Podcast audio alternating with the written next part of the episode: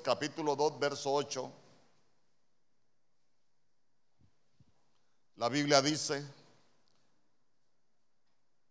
la que ninguno de los príncipes de este siglo conoció porque si la hubieran conocido nunca habrían crucificado al Señor de gloria.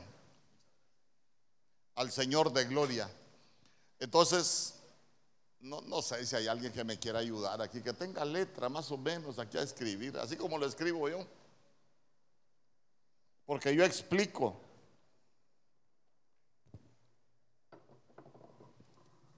Ay, hermano, qué sacrificio. Así como lo Jesús, Señor de gloria. Ahí están, mire. Venga, usted, es el dueño de los tesoros del reino hoy. Vaya. Entonces comenzamos, comenzamos hablando, hemos, hemos hablado muchas cosas. ¿Por qué? Porque, mire, con esto de la gloria, nosotros debemos de tener cuidado y, y necesitamos aprenderlo. Yo por eso le dije, si solo una le ministro, yo voy viendo qué es lo que debo ministrar porque uno va aprendiendo qué es lo que debe de ministrar con más fuerza en medio del pueblo de Dios, porque cuando nosotros hablamos de gloria, hermano, es, es la gloria representa tantas cosas, pero se recuerda usted que nuestro Señor Jesús dijo, Padre de la gloria que me diste, yo les he dado. Entonces, mire, a nosotros nos dieron esa gloria, nuestro Señor Jesús vino a, a devolvernos esa gloria, a darnos esa gloria. ¿Por qué? Porque si usted se recuerda en el Antiguo Testamento, el Padre dijo, yo mi gloria no la comparto con nadie. Pero cuando usted lee el contexto se va a dar cuenta que el Padre estaba enojado con el pueblo, hermano, por rebelde, estaba enojado con el pueblo por pecador. Estaban cautivos y dijo, bueno, esto está bueno que estén cautivos. Yo de mi gloria con esto no la comparto. Pero cuando vemos a nuestro Señor Jesús, Él es Señor de gloria y Él dice, Padre de la gloria que tú me diste del cabot que tú me diste yo les he dado. Entonces, hablábamos de, esa gloria que para nosotros representa tantas cosas, pero yo le decía, uno puede estar destituido de la gloria. Y destituido de la gloria es que a uno lo quitan de una posición, eso es ser destituido de, de la gloria. También hablábamos que uno de pronto puede estar en la casa del Señor, pero siendo un y cabod. Así como los hijos de Eli, la casa de Eli, la casa de Eli, mire, una generación de Icabod, generaciones sin gloria, hermano. Usted, usted se va a dar cuenta que hay muchos cristianos que, como dice mi pastor, hermano, va a poner un circo, contrata un enano y el siguiente día el enano le aparece, le aparece grandote. Hermano, compra un, al que platica con un payaso para que dé función y el payaso el siguiente día, en vez de reír, hermano, em, amanece llorando porque se entristeció. Nada le sale a la gente. Y muchas veces lo que sucede es que nosotros hemos sido despojados de la gloria. Somos esas generaciones de, de Icabod. Job en el capítulo 19, verso 9, Job dijo, me ha de vestido de mi gloria Hermano, mire, como esa, esa cobertura de gloria, como que de pronto ya no, ya no la tenía. Ya de todo esto hablamos, que es desvestir, hermano. Eh, en Oseas capítulo 4, verso 7, el Señor dijo que cuando el pueblo estaba cautivo, yo voy a cambiar su gloria en afrenta. Pero nosotros somos la generación que vamos a recuperar la gloria. ¿Cuántos dicen amén? Nosotros hablábamos, en primer lugar, hablamos de una gloria que es una gloria Hadar ¿Se recuerda? Y en la una ahí hablábamos H 1921. No me voy a detener mucho en eso. Hablábamos, hablábamos de otra gloria, que es la gloria Aderet, que es una cobertura, que es un manto de, de gloria. Después hablamos de la gloria, a ver, de la gloria Jod, que es una gloria para vivir alegres, hermano, que es una gloria para vivir contento. Por eso es que la Biblia dice que el Señor vino a darnos diadema de, alegría para quitarnos todo manto de todo manto de luto. Después hablamos de la gloria Cabod. La gloria Cabod es esa es esa gloria que nos hace prosperar, es esa gloria, hermano, que, que, que, todo lo que nosotros hemos perdido, mire, por medio de esa gloria va a ser restituido. Hermano, son tantas cosas hermosas que nos suceden cuando nosotros tenemos esa gloria. Mire, cuando somos, cuando viene esa gloria a nuestra vida, nosotros vamos a ser hasta enriquecidos, hermano. Vamos a emprender y vamos a, a obtener buenos logros. Nos va a ir bien. Por eso es que cuando Salomón pidió sabiduría, el Señor le dijo, bueno, como pediste sabiduría, yo te voy a dar lo demás. ¿Y qué le dio? Le dio la gloria a Cabot. La gloria a Cabot fue suficiente para que Salomón alcanzara todo lo que alcanzó. Por el lado bueno, hoy quiero, quiero continuar yo porque quiero hablarle de una gloria, que es la gloria Yekar. Va, va a tener que estar viendo acá, mire. H3367, Yekar. Dice que es gloria, honra y majestad. Cuando nosotros hablamos de honra, estamos hablando de, importancia en el reino. Se recuerda que la Biblia dice, Dios honra a los que le honran. Entonces cuando, cuando estamos hablando de que Dios honra a los que le honran es, Dios se vuelve importante para nosotros y nosotros nos volvemos importantes en el reino. Sabe que, sabe que cuando hablamos de, esa, de esa gloria, de esa gloria Yekar, estamos hablando de grandeza. Escuche bien, estamos hablando de grandeza. Pero uno debe de tener cuidado, escuche bien, con todas las glorias uno debe de tener cuidado. Ahí lo va a ir, ahí lo va a ir aprendiendo usted más adelante. Yo le voy a explicar algunas cosas, pero hay cosas que usted las va a ir entendiendo después. ¿Por qué? ¿Por qué le digo de grandeza? Por ejemplo, ¿a quién le dijo el Señor y voy a engrandecer tu nombre? ¿Ah? Abraham. El Señor le dijo a Abraham, voy a engrandecer tu nombre. ¿Y, qué es engrandecer el nombre, hermano? Porque el nombre nuestro tiene que ser engrandecido. Bueno, algunas veces vamos a tener un nombre delante de los hombres, pero nosotros también necesitamos que nuestro nombre sea engrandecido en el cielo. Por ejemplo, usted se recuerda que en el libro de los Hechos dice que andaban unos exorcistas ambulantes y ellos andaban haciendo muchas cosas y decían, en el nombre de Jesús que predica Pablo, mm, conocemos y sabemos quién es Jesús. Sabemos quién es Pablo, pero ¿y ustedes? ¿Quiénes son?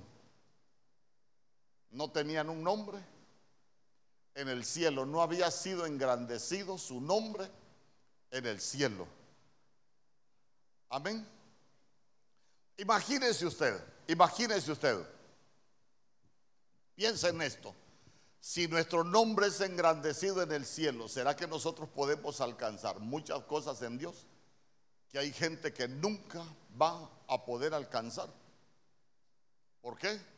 Porque hay algo que le falta a su nombre, porque nombre es oficio. Y usted se va a dar cuenta que a algunos el Señor les dijo que les iba a engrandecer el nombre. Entonces, entonces digo yo, qué bonito sería que, todos los nombres de nosotros, mire, sean, sean engrandecidos. Pero con esta, mire, Daniel capítulo 4, verso 30.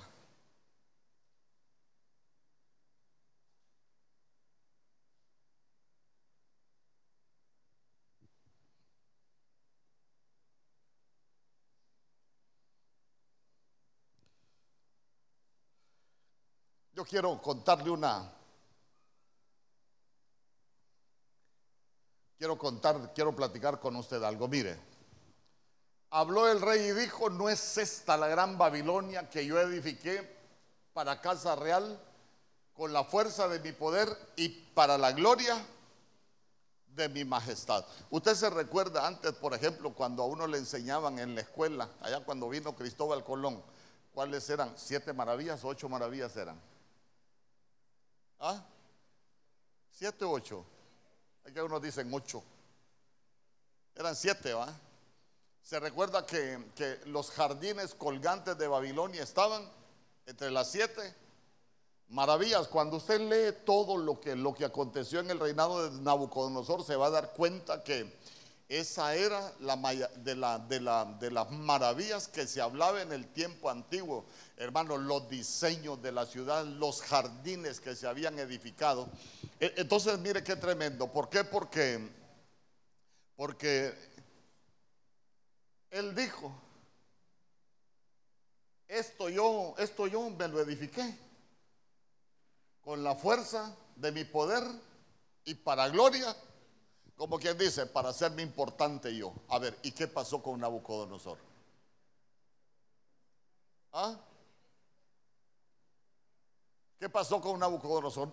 Hable, hombre, y no tenga pena, usted como que, como que, como que quiere ahorrarse la garganta para cantar los cantos navideños. ¿Ah? ¿Qué pasó con Nabucodonosor? ¿Ah? Se volvió como una bestia. Entonces, mire qué bonito. Porque cuando llegue ese tiempo de gloria, uno, debe de tener cuidado, porque el nombre de uno puede ser engrandecido, uno se puede volver importante en el reino o uno se puede volver una bestia. Perdóneme que se lo diga de una manera. Por ejemplo, hay gente que sin privilegio es calidad. Y eso en grande, alcanzar una posición en, un ministerio es que el nombre de uno está siendo engrandecido en el reino. Pero póngalo en un privilegio, hermano, se vuelven irreconocibles, ¿verdad?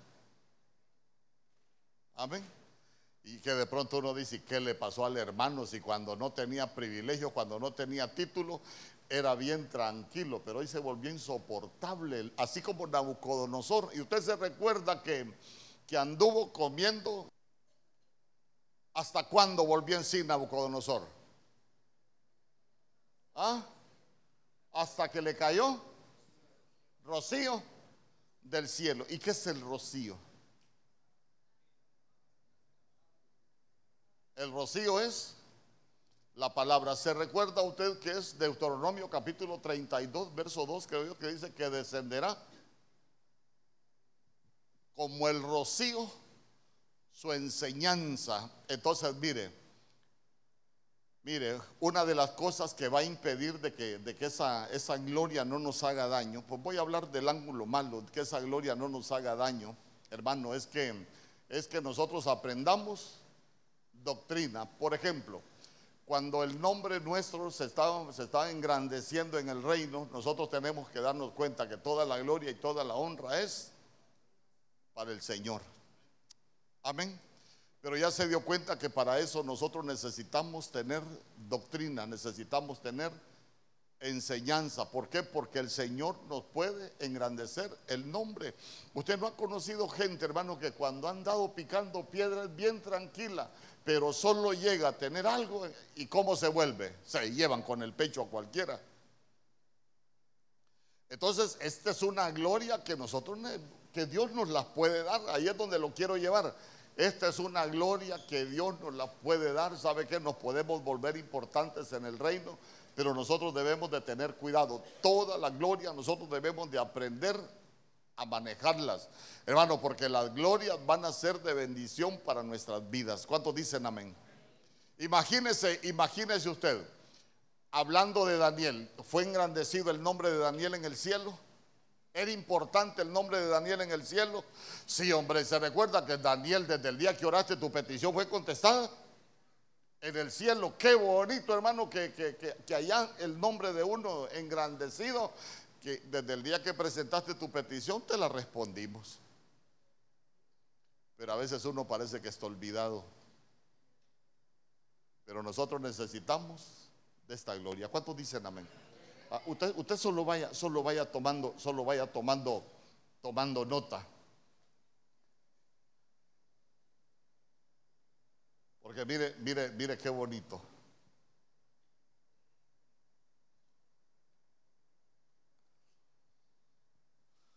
Mateo capítulo 20, verso 26. Yo sé que esto usted lo sabe.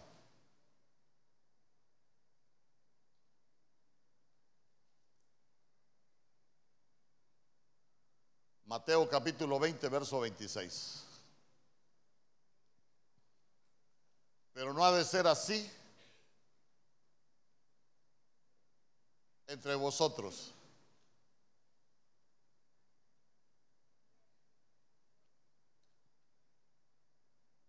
Al contrario, el que quiera entre vosotros ser grande, ¿qué tiene que volverse el que quiere ser grande en el reino?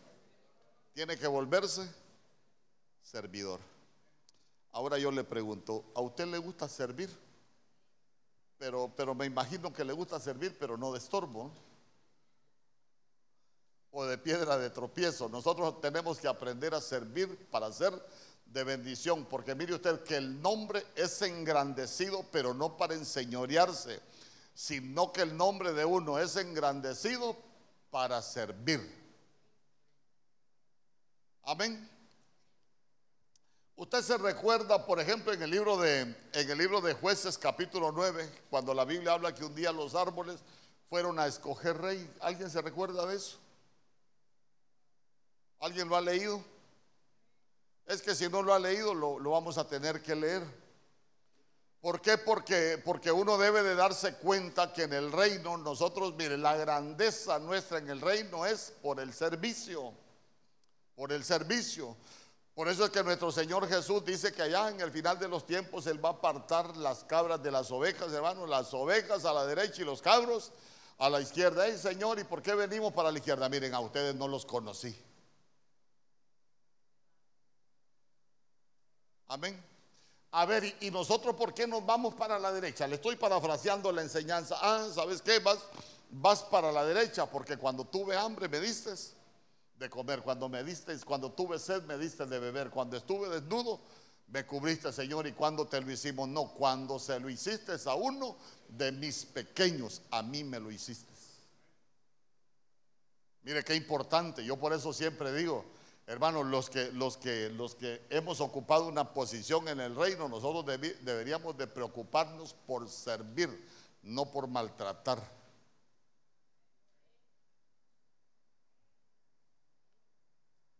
Pero se recuerda usted, ya se acordó entonces, cuando dice, los árboles fueron a escoger rey. ¿Y qué pasó con los árboles? Acompáñeme mejor jueces capítulo 9, en el verso 9.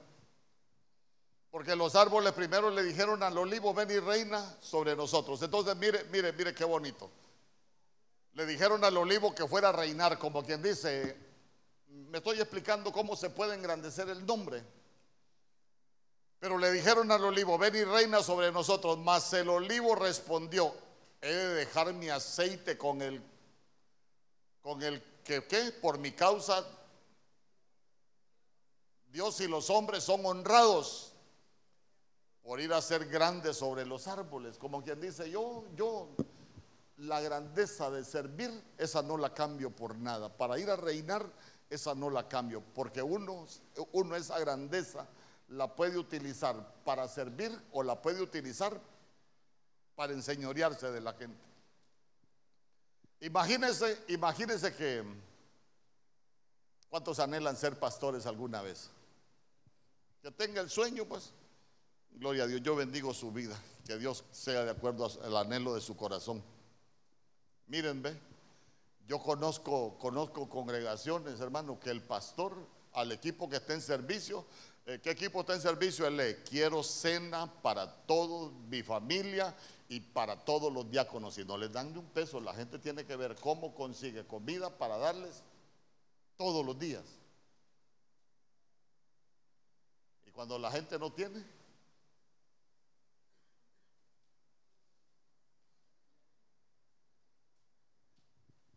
Imagínese, imagínese que yo no quiera manejar. Hermano Tito, mañana lo espero en mi casa a las 4 y 30 de la mañana para que me traiga. Hermano, y he conocido gente que así es. En otro país, pastor, no, aquí en Ebenezer han habido algunos ya. ¿Sabe por qué? Arraigar lo malo en Puen. Cuando usted llegue a un privilegio va a ir vacunado para no hacerlo. Pero qué lamentable si alguien, mire, hermano Marvin, lo espero mañana en mi casa, ya para que me vaya a barrero yo. Ay, hermano, no, no es así. Entonces, entonces mire qué bonito. He de dejar mi aceite con, con el que por mi causa Dios y los hombres son honrados por ir a ser grandes sobre los árboles. No, no, no podía dejar su aceite, no podía dejar su unción, no podía dejar su habilitación. Vamos, verso 11. Porque de ahí le, dijeron a la higuera, ve y reina sobre nosotros. Y respondió la higuera, he de dejar mi dulzura, diga conmigo, he de dejar mi dulzura y mi buen fruto para ir a ser grande sobre los árboles, como quien dice, no, yo no voy a dejar, así como he estado haciendo mi servicio, eso no lo voy a dejar para convertirme en rey. ¿Me explico? ¿Por qué? Porque la grandeza está en el servir. Verso 13. Le propusieron a la vid, ven y reina sobre nosotros. ¿Y qué respondió la vid? La vid respondió, he de dejar mi mosto. ¿Qué es el mosto? El vino. ¿Y qué representa el vino? El gozo. Como quien dice, yo esta alegría, esta alegría no la pierdo por nada. He de dejar mi mosto que alegra a Dios y a los hombres por ir a ser grandes sobre los árboles, no, yo no voy a dejar mi mosto. Solo por, por ser grande, no. Voy a seguir ahí con lo que yo tengo, con los frutos que yo tengo, con esos voy a seguir sirviendo. Esa era su grandeza en el reino. A ver, ¿quién se llegó a ofrecer para ser rey? ¿Ah? ¿Alguien se recuerda quién se llegó a ofrecer? La zarza. ¿Y sabe qué dijo la zarza? si me nombran a mí por rey, yo les voy a dar sombra. ¿Sabe quiénes son los hermanos Zarza? Lo que andan ofreciendo, lo que no tienen. Pero que se quieren enseñorear sobre el pueblo. Nosotros que nosotros nuestro nombre va a ser engrandecido en el reino, pero por nuestro servicio. La grandeza del nombre es por el servir. ¿Cuántos dicen amén? Primera de Reyes, capítulo 10, verso 23. Perdón, leamos primero Ezequiel, capítulo 16, verso 7.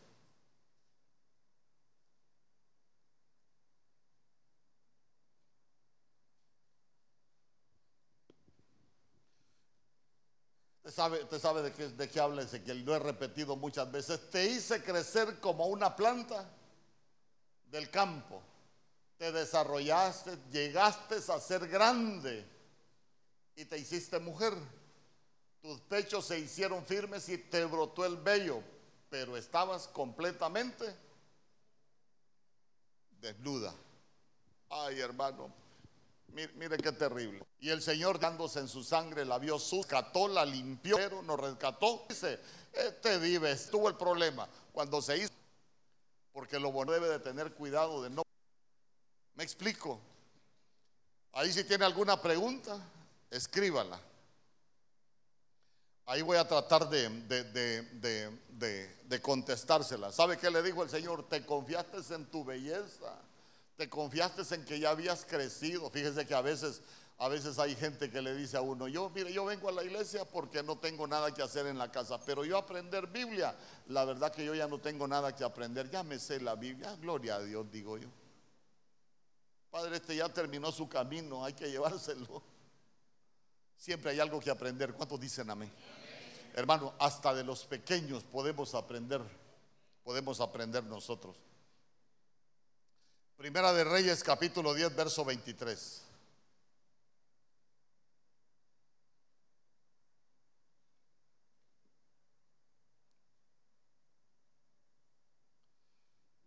Así el rey Salomón llegó a ser, ¿cómo dice? Más grande que todos los reyes de la tierra en riqueza y sabiduría. Ay, hermano, vaya. Pelemos a Salomón, pues. Imagínese usted qué bonito. Salomón soñaba con el Señor ¿Y qué le pedía a Salomón? Dame, dame, dame un corazón entendido para poder gobernar este pueblo con sabiduría. Eso era lo que él pedía. Ah, bueno, como, como eso me pediste, yo te voy a dar gloria y te voy a dar riqueza, le dijo el Señor. Pero, pero mire usted que para qué utilizó la gloria a Salomón, la gloria que Dios le dio. ¿Para qué la utilizó? Escuche bien, escuche bien. Salomón la utilizó para hacerse un nombre. ¿Por qué? Construyó un templo hermoso a quien llegó buscando la reina de Sabá. ¿Llegó buscando a Dios o llegó buscando a Salomón? Llegó buscando a Salomón. Yo le pregunto, ¿era bonito el templo? ¿Era hermoso el templo? Eh, había presencia de Dios en el templo, se movía la gloria de Dios en el templo. No, si cuando usted lee el capítulo 9 se va a dar cuenta que la Biblia dice que, que la gloria de Dios era, era inmensa en el templo, pero ya se dio cuenta que el que se hizo grande fue Salomón. El que engrandeció su nombre fue Salomón. Y qué tremendo porque la reina de Sabá, se lo repito, no llegó buscando la presencia del Señor. Ah, yo vengo buscando a Salomón. Es como que alguien venga aquí. Ah, no, yo vengo buscando al pastor Mario porque me han contado que el pastor Mario es, es completo. Sí, al hoyo nos vamos a ir los dos. Nosotros aquí venimos a buscar la presencia del Señor. ¿Cuántos dicen amén? Claro que yo soy, quiero ser de bendición para su vida. Algo ha puesto el Señor en mí, pero primero nosotros venimos buscando la presencia del Señor. Nosotros ponemos la mirada en el Señor. ¿Cuántos dicen amén? Sí, hermano, claro que entre hombres nos podemos ayudar porque el Señor de una u otra manera ha engrandecido el nombre de uno. Pero la prioridad nuestra en esta casa es la presencia del Señor. Pero imagínense usted qué tremendo. ¿Cuántos, cuántos han escuchado que era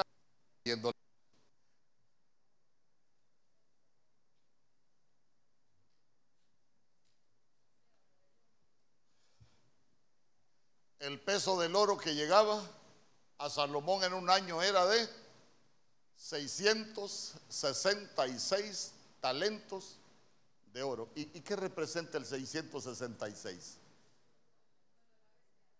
¿Ah? El número de la bestia. Mire qué terrible. Como se engrandeció su nombre. Y mire, mire, lea bien usted Salomón cuando él dice que escribió mil proverbios. Hermano, ¿sabe qué? Cuando usted lee lo que está diciendo Salomón en el libro de Eclesiastés, Salomón dice que escribió poemas hasta del hongo que sale en las paredes. Ahí no lo dice, pero en las palabras que aparece ahí, Salomón dice, yo escribí sobre los bosques, escribí sobre el reino, sobre todo escribió Salomón. Yo le pregunto, ¿lo que llegó a ser Salomón es de un hombre sabio? los desastres que hizo Salomón son de un hombre que tiene sabiduría? No, hermano. Para empezar, se casó con la hija de Salomón, y de, Faraón. ¿Y, de quién es figuras Faraón? Es de Egipto, el mundo del diablo, yugo desigual. Eh, ¿Cuántas mujeres tuvo? Mil mujeres, mil mujeres. Hermano, entonces, entonces mire usted, cuando usted se llega al libro de Proverbios, ¿Quién escribió el libro de Proverbios? Los consejos que le dio su madre. ¿Usted sabe qué significa proverbio? Proverbio lo que significa son máximas y máximas son consejos vitales para la buena vida del hombre. Y se recuerda que su mamá le decía, ay hijo, no pongas tu mirada en la mujer extraña porque la mujer extraña te va a llevar te lo voy a decir en, palabras que nos entendamos, te va a llevar al desastre, te va a arrastrar a lo que no querés. Se recuerda que le decía, ¿de quién son los ayes? ¿Ah? ¿De quién son los ojos? Hermano, y le empezaba a decir, ¿sabe qué? Hijo, la cerveza es alborotadora de quién son los ayes del que mira el vino cuando rojea. Hermano, se volvió borracho, se volvió mujeriego, se corrompió. ¿Por qué? Porque él llegó a ser grande. Dios lo había engrandecido, pero él se hizo grande. Y no solo eso, creo que es en el capítulo 11, verso 9. Mire, y el Señor estaba bien alegre con Salomón. Y el Señor se enojó con Salomón porque su corazón se había apartado del Señor. Hermano, perdóneme alguien que tenía sueños hermosos. Vea usted la gloria o la gloria que Dios le había dado, como lo, como cuando él engrandeció su nombre, no la gloria que Dios le había dado. Cuando él engrandeció su nombre. Mire qué terrible. Y el Señor se enojó con Salomón porque su corazón se había apartado del Señor Dios de Israel, que, le, que se le había aparecido dos veces, digo yo, a quien se le aparece el Señor le debería de cambiar la vida. Pero ya se dio cuenta que el Señor termina enojado con Salomón. ¿Cuántos queremos de esa gloria? Yo, ah, yo quiero de esa gloria. ¿Sabe lo que no sabe lo que no quiero es hacerme grande yo? Pero que el Señor nos engrandezca. Es que, es que le vuelvo a repetir. El Señor le dijo a Abraham, mira, yo te voy a bendecir y voy a engrandecer, a engrandecer tu nombre. Busque Génesis capítulo 2. Es que yo creo que usted no me cree. Génesis capítulo 2. Haré de ti una nación grande y te bendeciré y engrandeceré tu nombre. Es que no hay nada malo. No hay nada malo.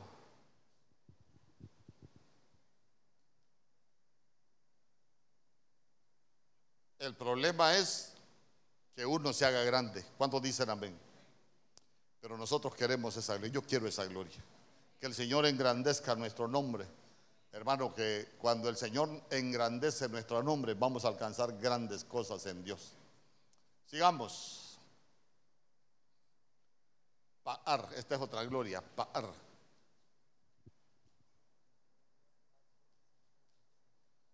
Solo ponga, solo, solo, acá, acá el, el número. H6286. Par. Ahí está. Mire, en primer lugar lo que significa es relucir. Diga conmigo relucir. ¿Y qué es relucir?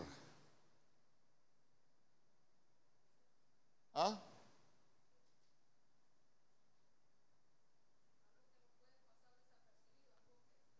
Relucir es algo que no puede pasar desapercibido. Sabe que relucir dice que es destacar por una virtud o por una cualidad. Ay, hermano, sabe que uno a veces puede relucir, pero por lo malo. Uy, pastor, viera al hermano fulano de tal cuando abre la boca, cómo habla. Está reluciendo para lo malo. Pero qué bonito que digan, viera el hermano cuando, cuando habla, qué bonito, qué, qué bien se siente cuando, cuando platica con uno. Ya conmigo relucir. Destacar por una virtud o una cualidad.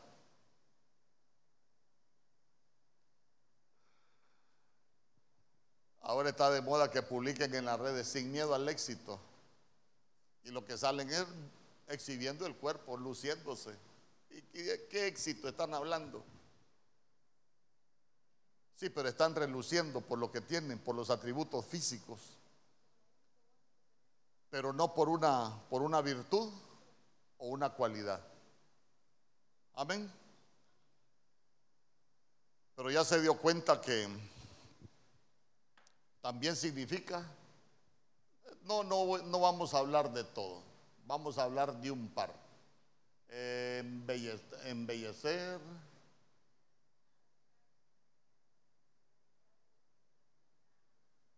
también significa sacudir un árbol, pero ya se dio cuenta que también significa decorar. ¿Qué es decorar, hermano? ¿Ah? Así como cuando usted ponía el árbol antes. Decorar es ponerle adornos. A ver, ¿y cuáles son los adornos para nosotros? ¿Ah? Los adornos para nosotros son los dones que Dios nos ha dado. Entonces, cuando, cuando nosotros tenemos esta gloria, nosotros vamos a ser decorados, vamos a tener dones.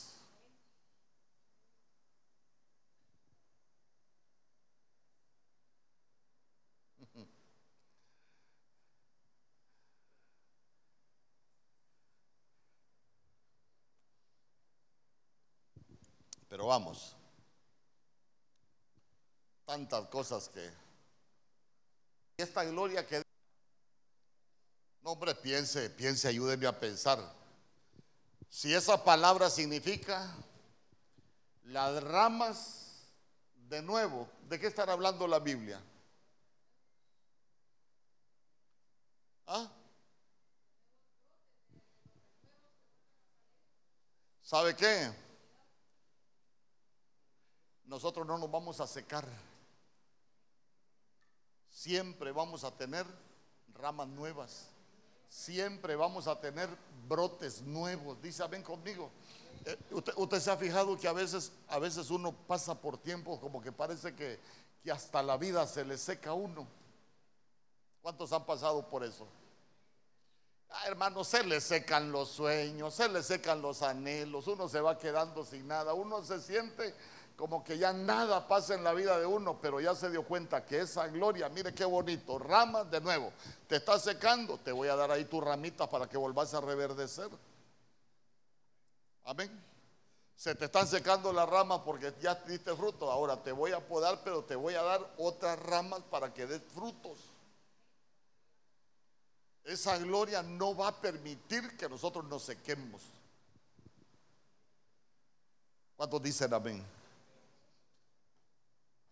¿Cuántos queremos esta gloria? Ah, dígale, Señor, yo quiero esa gloria, esa gloria para relucir, esa gloria con la que tú me vas a decorar. Mire lo que dice el libro de los Salmos, capítulo 149, verso 4.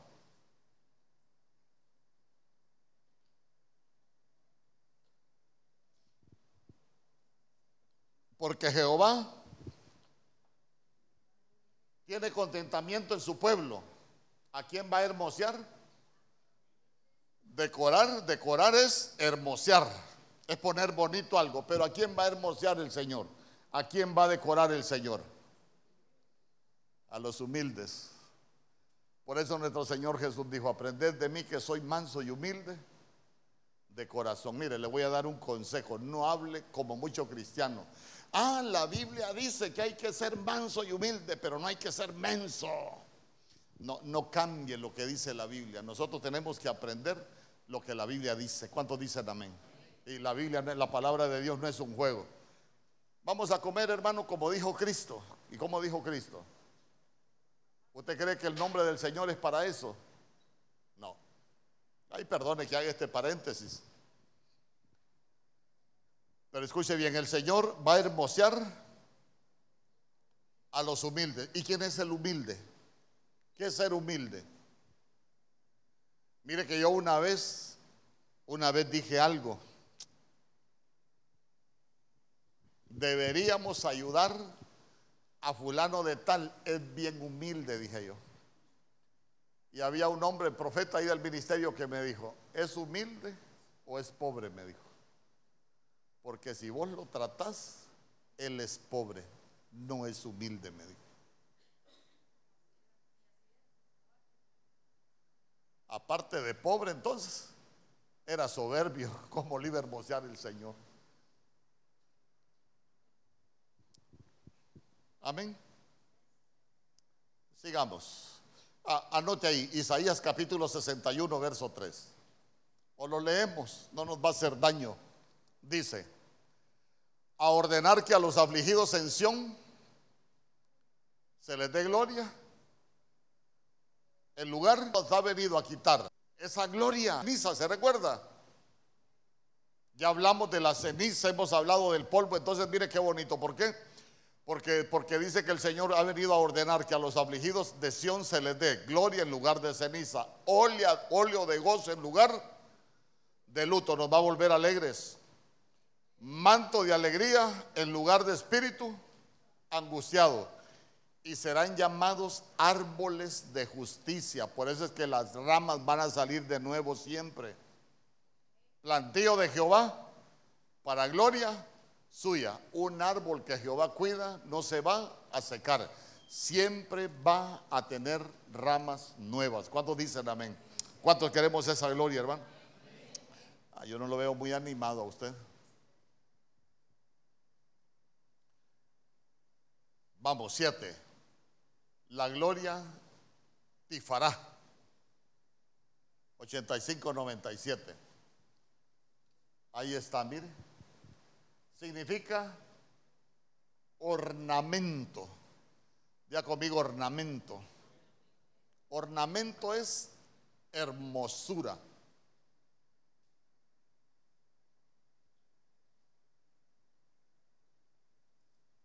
Vamos a ver. Cuando hablamos de ornamento estamos hablando de hermosura. Y hermosura es la cualidad que tiene una persona, hermano, de provocar una sensación en quien lo ve o lo escucha. ¿Sabe qué? Uno, uno puede, puede provocar un placer sensorial, puede provocar un placer a la vista. Por ejemplo, yo cuando vi a la doña que está ahí sentada, yo dije, me de comer esa tuna, aunque me espine la mano. Aleluya. ¿A dónde, ¿A dónde lo quiero llevar? Entonces, mire. Ahora analicemos esta gloria. ¿Qué provoca esta gloria en nosotros? Esa hermosura, ¿qué provoca? ¿Ah? Véanlo espiritualmente. ¿Qué provoca esa hermosura en nosotros delante del Señor? ¿Ah? Esa hermosura. Ah, imagínese, imagínese que el Señor nos vea desde el cielo y, que nosotros estemos bien así, con ese ornamento, con esa hermosura. ¿Qué, va a decir el Señor? Ah, qué hermosa mi iglesia, qué hermosos mis hijos. Pero imagínense si nos ve con mantos de leprosos, si nos ve murmurando, si nos ve con mantos del desierto, si nos ve todos enchamucados aquí como el Gadareno. Eh, no tenemos esa gloria. Dice amén conmigo. Es otra Navidad sin ti.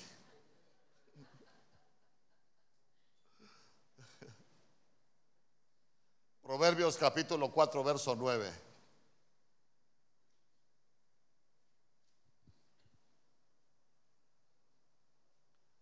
Adorno de tifarán dará a tu cabeza. Corona de hermosura te entregará. A ver, ¿y qué es la corona de hermosura para nosotros? La corona es dignidad. La corona es reinado.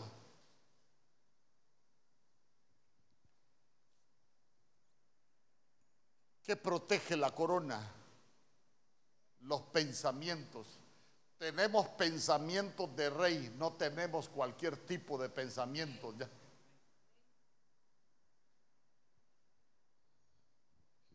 Hay muchas cosas que, que, podríamos, que podríamos hablar. Pero ¿sabe usted que hay una tifara falsa? Por ejemplo, la Biblia dice, Proverbios capítulo 31, verso 30, engañosa es la gracia y vana la hermosura. Hay una gracia que es engañosa, la física. La hermosura física es engañosa.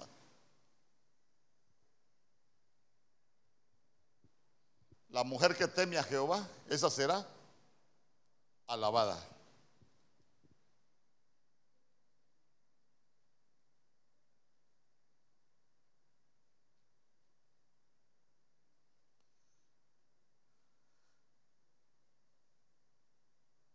Sabe que, mire, se lo voy a decir como se lo quiero decir. ¿Sabe usted que esa gloria, esa hermosura nos va quitando lo chusma?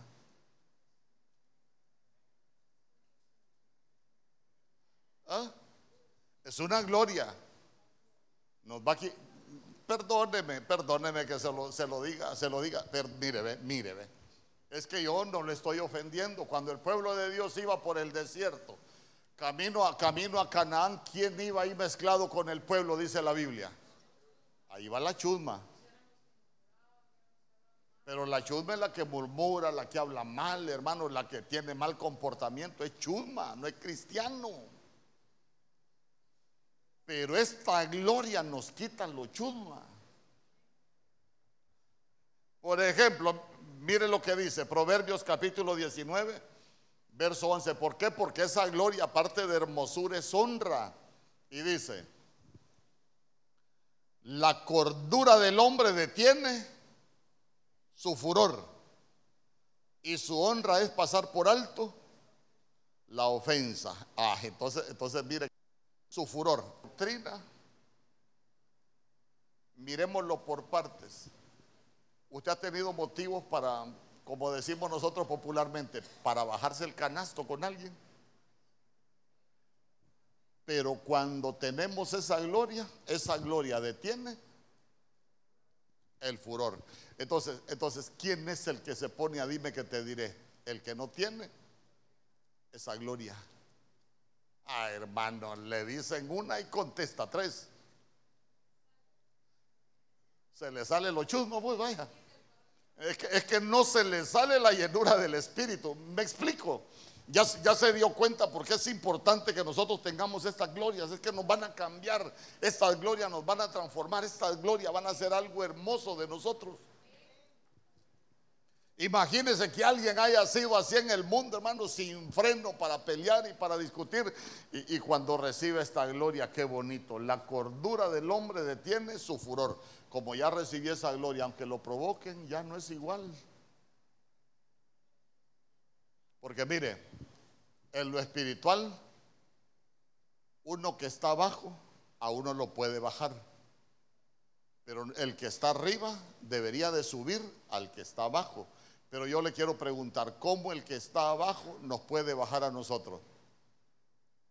Cuando le dicen algo y usted le contesta igualito como aquel le dijo. Usted, no está arriba, usted se vino al nivel del que está abajo, se lo bajó. Amén. Por eso, por eso no es Biblia, pero lo dicen los viejitos, donde hay un loco, cabal, ya ve cómo es profundo usted con el conocimiento. ¿Cómo es de profundo con el hebreo? Bueno, y su honra es pasar por alto la ofensa. Ay, hermano, eh, ¿cuántos han dicho alguna vez si me hubiera conocido antes, qué trompeada le hubiera pegado? ¿Verdad que sí? Pero cuando uno ya pasa por alto la ofensa, cuando tiene esa gloria, hermano, a veces dan ganas, ¿O no le han dado ganas a usted así? Pero ¿por qué no lo hace? Porque ya tenemos esa gloria. Nos, están quitando los chusma, pues.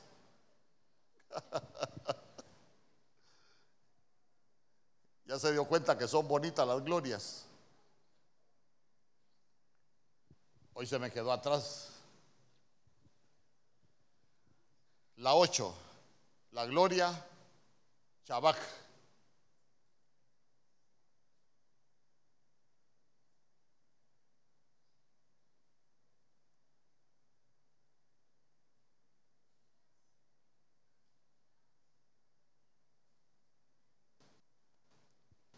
¿Qué es tono?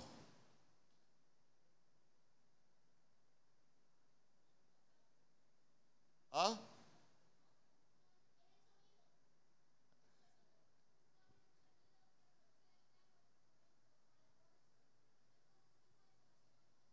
Es un tipo de entonación. Entonces ya se dio cuenta. Hermano. Ahora yo le pregunto, ¿es lo mismo gritar que entonar? ¿Ah?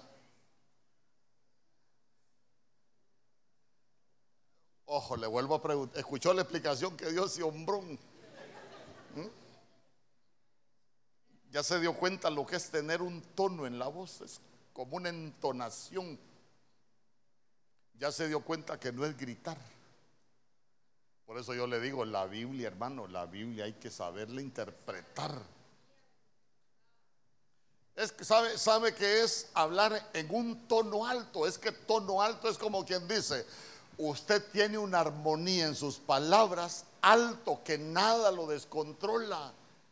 Por ejemplo, la Biblia dice, la palabra blanda calma la ira, mas la palabra áspera únicamente hace subir el furor. Entonces, si nosotros tenemos un, si nosotros hablamos en un tono alto, es como tener una melodía alta en nuestra boca, es un buen hablar. Ya se dio cuenta que estaba lejos de lo que usted pensó. Gritar, dijo todo el mundo. O sea que la próxima le saco el galío. No. No. Como dijo Derbez, no.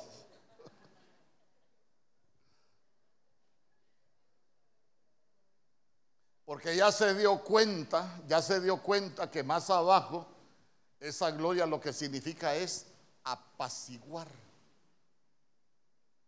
Y si nosotros gritamos, no apaciguamos a nadie. Más bien alborotamos el avispero. Amén. Ojo, amén. No, es que yo, yo quiero explicarme, es que yo quiero que nosotros tengamos esa gloria. Imagínese usted que va soleado a su casa y le diga, le diga, amor, trajiste tal cosa. No, fíjate que se me olvidó. ¡Ay, qué barbaridad! Pero como usted ya tiene esa tonalidad alta, ¿qué le va a decir? Tranquila, fiera. Tranquila. Se me olvidó.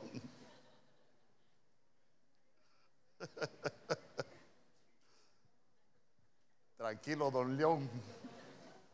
Tranquilo. Porque mira, por eso, amén.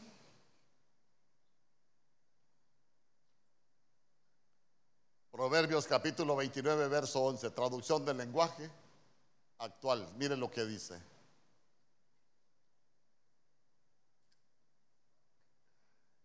El necio no esconde su enojo. El sabio sabe controlarse. Ay, hermano, ¿cuántas veces habremos sido necios nosotros? ¿Por qué? Porque nos enojamos y le damos rienda suelta al enojo. ¿Y qué es lo que nos está faltando? Esta sabiduría de esas glorias. ¿Cuántos dicen amén? Nueve.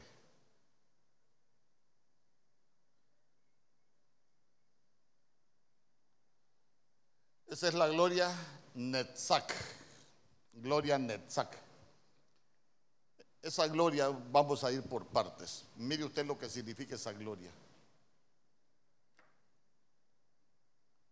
Esa gloria significa meta blanco, objeto brillante a la distancia hacia el cual se viaja. ¿Qué es una meta? Ahí dice que esa gloria es meta. Meta. ¿Qué es una meta? Por ejemplo, 400 es el propósito al cual van orientadas nuestras acciones. Todas nuestras acciones deben de ser orientadas a una meta. Esta gloria tengamos una, por ejemplo, usted va a alcanzar la meta de irse para el Señor, con el Señor cuando venga o se va a quedar a la gran tribulación. No me conteste porque ¿Me explico? ¿Por qué? Porque hay muchos cristianos que no tienen meta, no tienen esa gloria. Por eso es que, por que la Biblia habla del atleta. ¿Se recuerda? El atleta, el que, el que corre hacia una meta, así como el atleta, dice que el atleta de todo se abstiene. El atleta cuida lo que se alimenta, el atleta cuida lo que hace, el atleta cuida un montón de aspectos.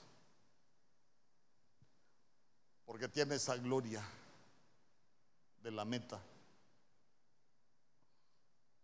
Blanco, usted sabe que es un objetivo. A ver. Objeto brillante hacia el cual se viaja, ¿qué es para usted? Es una referencia que nosotros buscamos. Dice amén conmigo. Porque ¿cuál es el objeto que brilla? El que brilla es Cristo Jesús. Y nosotros vamos en pos de salud, la luz verdadera. ¿Cuántos dicen amén? Sí. Pero ya se dio cuenta que esa gloria, esa gloria también significa permanecer. Permanecer.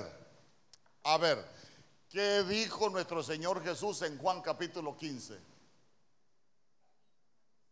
¿Ah? El que permanece en mí, ese lleva mucho fruto. Entonces, yo le pregunto, ¿el cristiano que va y viene, será que tiene esa gloria? No, hermano, no tienen esa gloria. Por eso uno tiene que aprender a, a permanecer para tener esa gloria. Voy a, voy, a, voy a darle un poco más rápido. La 2892.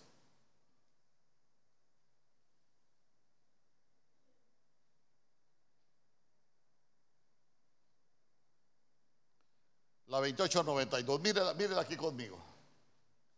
Literalmente, brío, purificación ceremonial, gloria, purificación y también sereno. Día conmigo sereno. ¿Quién era? Cuando en el servicio y uno dice, me lucí en el servicio porque lo hice bien. Tenemos esa gloria. Ay, hermano, pero cuando venimos a renegar aquí, qué brío, qué lucimiento. Ese diácono a ver qué se cree. Yo creo que ni el marido la, la manda, por eso es que duerme mal esa doña, por eso es que es así. Y diga conmigo, lucimiento. Diga conmigo, me voy a lucir. Porque esa es una gloria en el reino. ¿Sabe qué? Nos lucimos para que el Señor nos vea, no para que nos vean los hombres. A ver, a ver. ¿Quién tenía ese brillo pero para lo malo? Vamos a ver. ¿Quién se lucía pero para lo malo? Mm. No, pues por el servicio.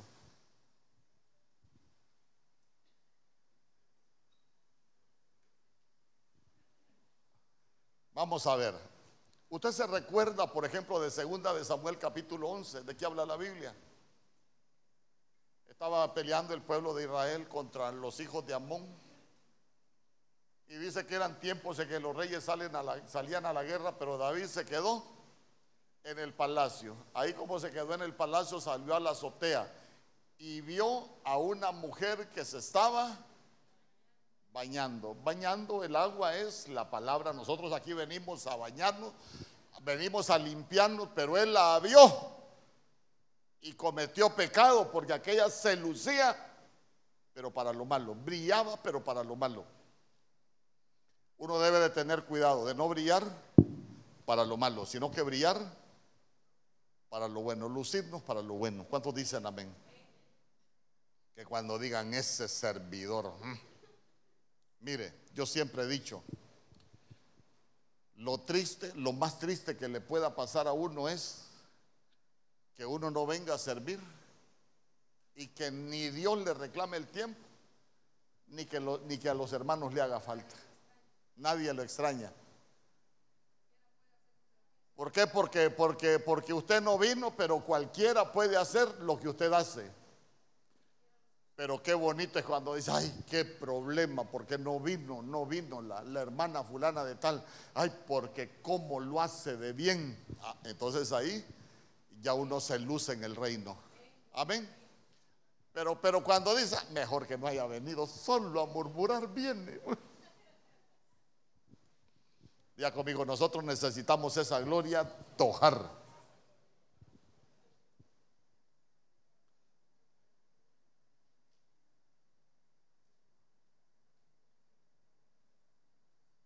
Hermano, me falta a ver si las termino. Sí, las vamos a terminar.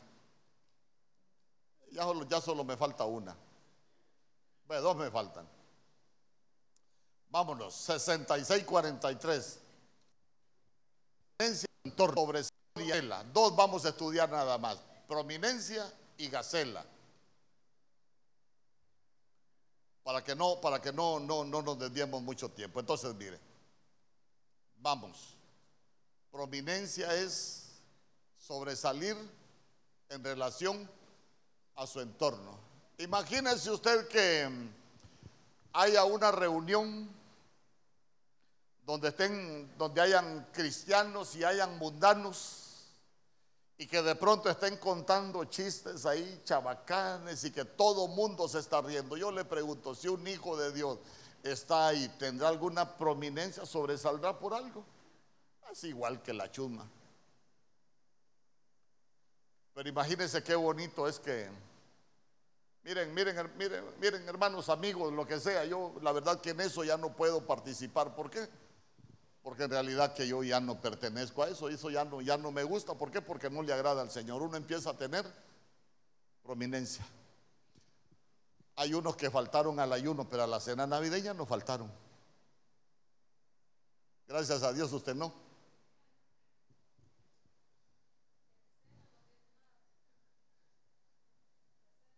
No hay, no hay buen provecho si fue. Pero vamos, vamos, diga conmigo prominencia. Cantares capítulo 2, verso 2. Como el lirio entre los espinos. Cantares capítulo 2, verso 2.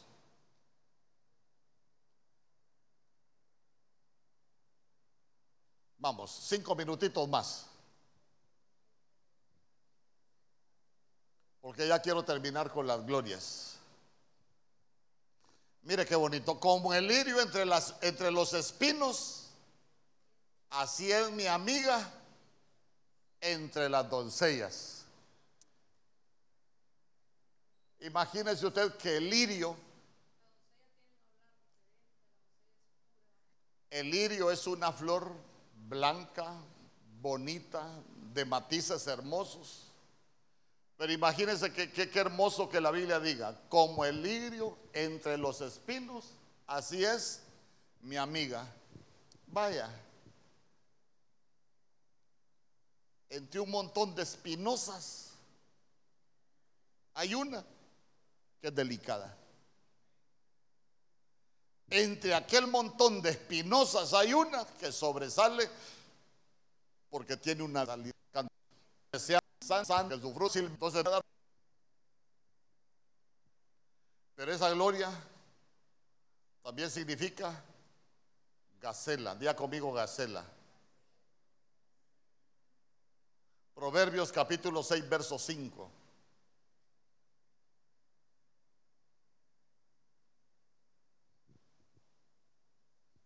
Gacela. Líbrate como la gacela de la mano del cazador. ¿Qué lo puede cazar a uno, hermano? A muchos en este, en este fin de año se los va a cazar el alcohol.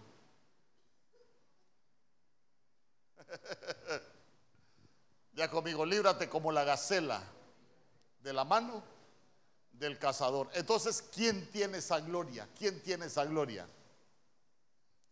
El que huye de, lo que sabe que lo quiere cazar. ¿Cuántos dicen amén?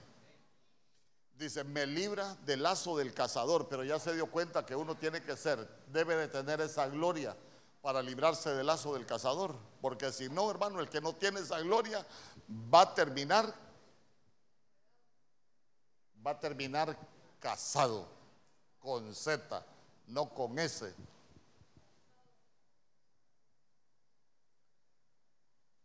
Segunda de Reyes, capítulo 21, perdón, capítulo 12, verso 1.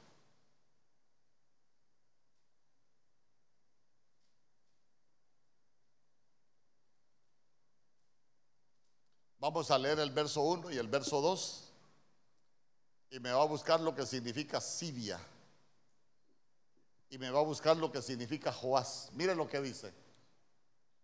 En el séptimo año de Jehú comenzó a reinar Joás y reinó 40 años en Jerusalén. El nombre de su madre fue Sibia de Beersheba, verso 2. Y Joás hizo lo recto ante los ojos de Jehová todo el tiempo que le dirigió el sacerdote Joyada. Entonces, mire, Joás era un rey. Pero mire lo que significa Sibia. Sibia lo que significa es gacela hembra. Mire, como, como yo vengo a hablar espiritualmente, todos los cristianos deberíamos de ser gacela hembra.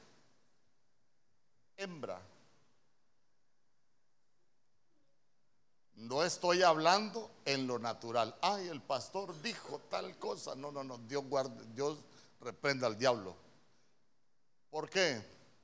Porque mire, cuando, cuando la Biblia habla de pechos que amamantan, está hablando del Shaddai, pero está hablando espiritualmente. ¿Por qué? Porque el Shaddai a nosotros nos alimenta por el espíritu. No está hablando cosas naturales, está hablando cosas espirituales. Dice amén conmigo.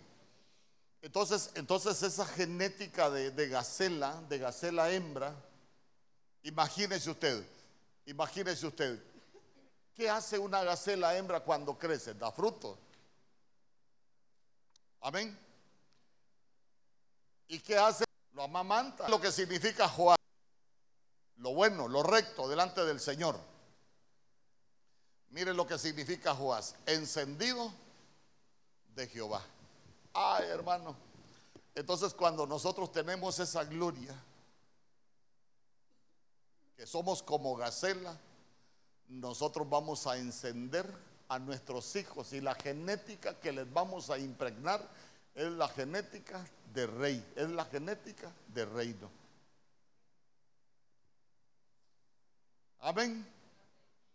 Bueno, voy a terminar. Yo creo que usted ya se durmió.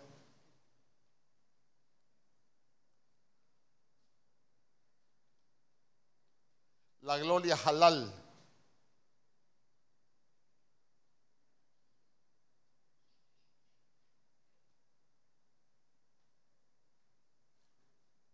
La gloria halal.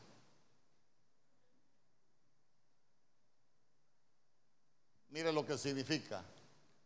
Ser claro, brillar de aquí, hacer espectáculo, alardear y así ser clamorosamente necio, hablar elogiosamente, celebrar también, hacer inútil. Mire, tiene un montón, mire, mire cuántos significados, cuántos significados tiene, pero ya se dio cuenta que esta gloria lo que significa es nupcial. ¿Y qué es tener esa gloria nupcial? ¿Ah? ¿Qué es tener esa gloria halal? porque dice que es nupcial. ¿Y qué es nupcial? Nupcial es estarse preparando para la boda. Hermano, entonces mire, el que tiene esa gloria se está preparando para casarse cuando, cuando vengan las bodas del Cordero. El que no tiene esa gloria no se está preparando. Amén. Podría hablar muchas cosas. Fíjese que cuando usted analiza todo lo que significa esa gloria, es como volverse digno de elogios. Es como volverse digno de elogios. A ver, ¿usted se recuerda a alguien que elogió al Señor en la Biblia?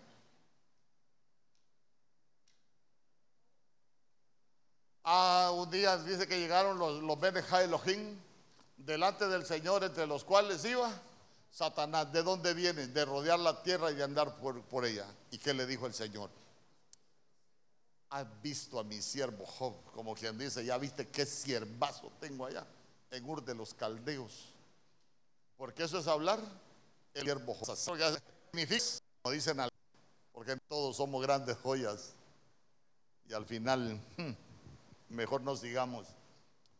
Pero el que tiene la gloria halal es el que se está preparando para casarse, para cuando el Señor venga. ¿Cuántos dicen amén? ¿Hay alguna pregunta?